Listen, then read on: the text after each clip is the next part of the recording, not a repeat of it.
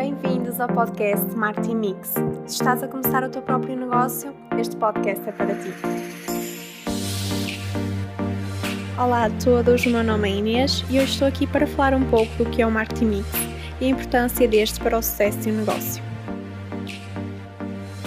Ao longo deste último ano, tenho visto muitos jovens aqui de Castelo Paiva abrirem os seus próprios negócios, sejam estes estúdios de estética, lojas de roupa, tanto físicas como online, e eu realmente fico muito feliz ao ver eh, pessoas jovens com um espírito tão empreendedor e que têm a coragem de dar um passo em frente e arriscar.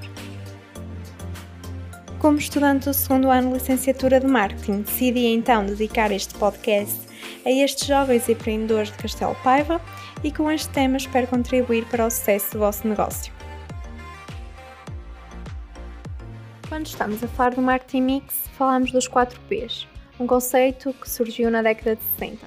Sim, eu sei que já faz muito tempo, desde 1960, e já muita coisa mudou no mundo e nos negócios, pelo que seria de esperar que este conceito já não fosse relevante. Mas a verdade é que ainda hoje esta é uma ferramenta essencial para definir uma boa estratégia de marketing. Hoje já se fala dos 7 P's e até dos 8, mas os 4 P's do marketing são realmente a representação dos 4 pilares básicos de qualquer estratégia de marketing. Assim temos produto, preço, praça e promoção. Começando pelo produto. Aqui tanto podemos estar a falar de um produto como de um serviço. Assim temos de nos questionar que desejo ou necessidade do cliente este produto satisfaz, o que faz com que determinado público precise do meu produto e qual é o diferencial do meu produto. Por exemplo, vejamos o um negócio de venda de roupa.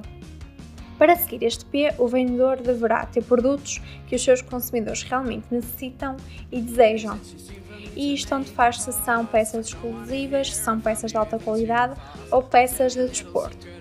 Por exemplo, para um público adolescente, pouco interessa uma coleção de roupas para o trabalho, com visual profissional, por mais bonitas ou exclusivas que estas peças sejam. Que eu quero dizer com isto é que a partir do momento em que entendemos qual é o nosso produto e o que temos para oferecer, sabe-se exatamente quem é o nosso público-alvo e para quem são direcionadas todas as nossas estratégias. Agora, como segundo P, temos o preço. O preço é o valor monetário que será cobrado pela solução que estás a oferecer. Aqui devemos responder a perguntas como: qual é o valor do meu produto ou serviço para o comprador? Qual é o comportamento do cliente em relação ao preço? E quanto é que ele está disposto a pagar pelo meu produto?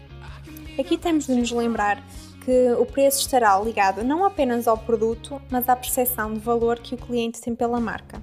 Com isto eu quero dizer que as marcas que são vistas como valiosas pelo cliente têm mais probabilidade de continuarem a ser escolhidas, mesmo que o preço seja mais alto que o da concorrência.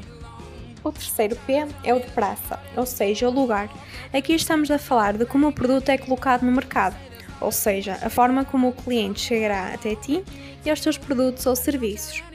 Sendo assim, é importante pesquisar seriamente uh, onde está a decorrer a procura do meu público-alvo, qual é o seu comportamento e qual é o seu cotidiano, uma vez que não adianta oferecer o produto em lugares que os potenciais consumidores não É preciso responder a perguntas como: onde é que o meu público-alvo uh, procura pelo produto? Uh, eles consomem mais pela internet ou em lojas físicas? E têm capacidade para expor o meu produto em vários canais de distribuição?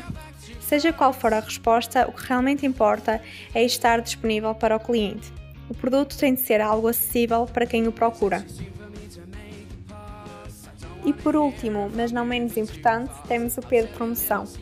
E aqui não estamos a falar de descontos, mas sim de promover a marca e as soluções oferecidas por esta. Fazendo com que a mensagem chegue aos ouvidos certos, com este P podes transformar a tua marca e o teu produto de meros desconhecidos numa possível solução de uma necessidade ou desejo do cliente.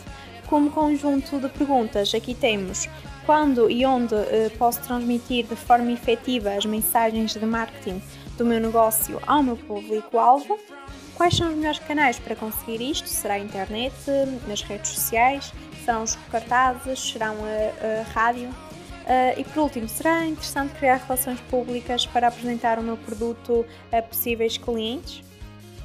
A verdade é que o conjunto destas palavras, do produto, preço, praça e promoção, ajudam a definir não apenas como vender mais, mas também a maneira de ser mais efetivo na conquista e fidelização dos clientes. Chegando agora ao fim, gostava de agradecer por estarem desse lado e espero com este podcast contribuir para o sucesso do vosso negócio.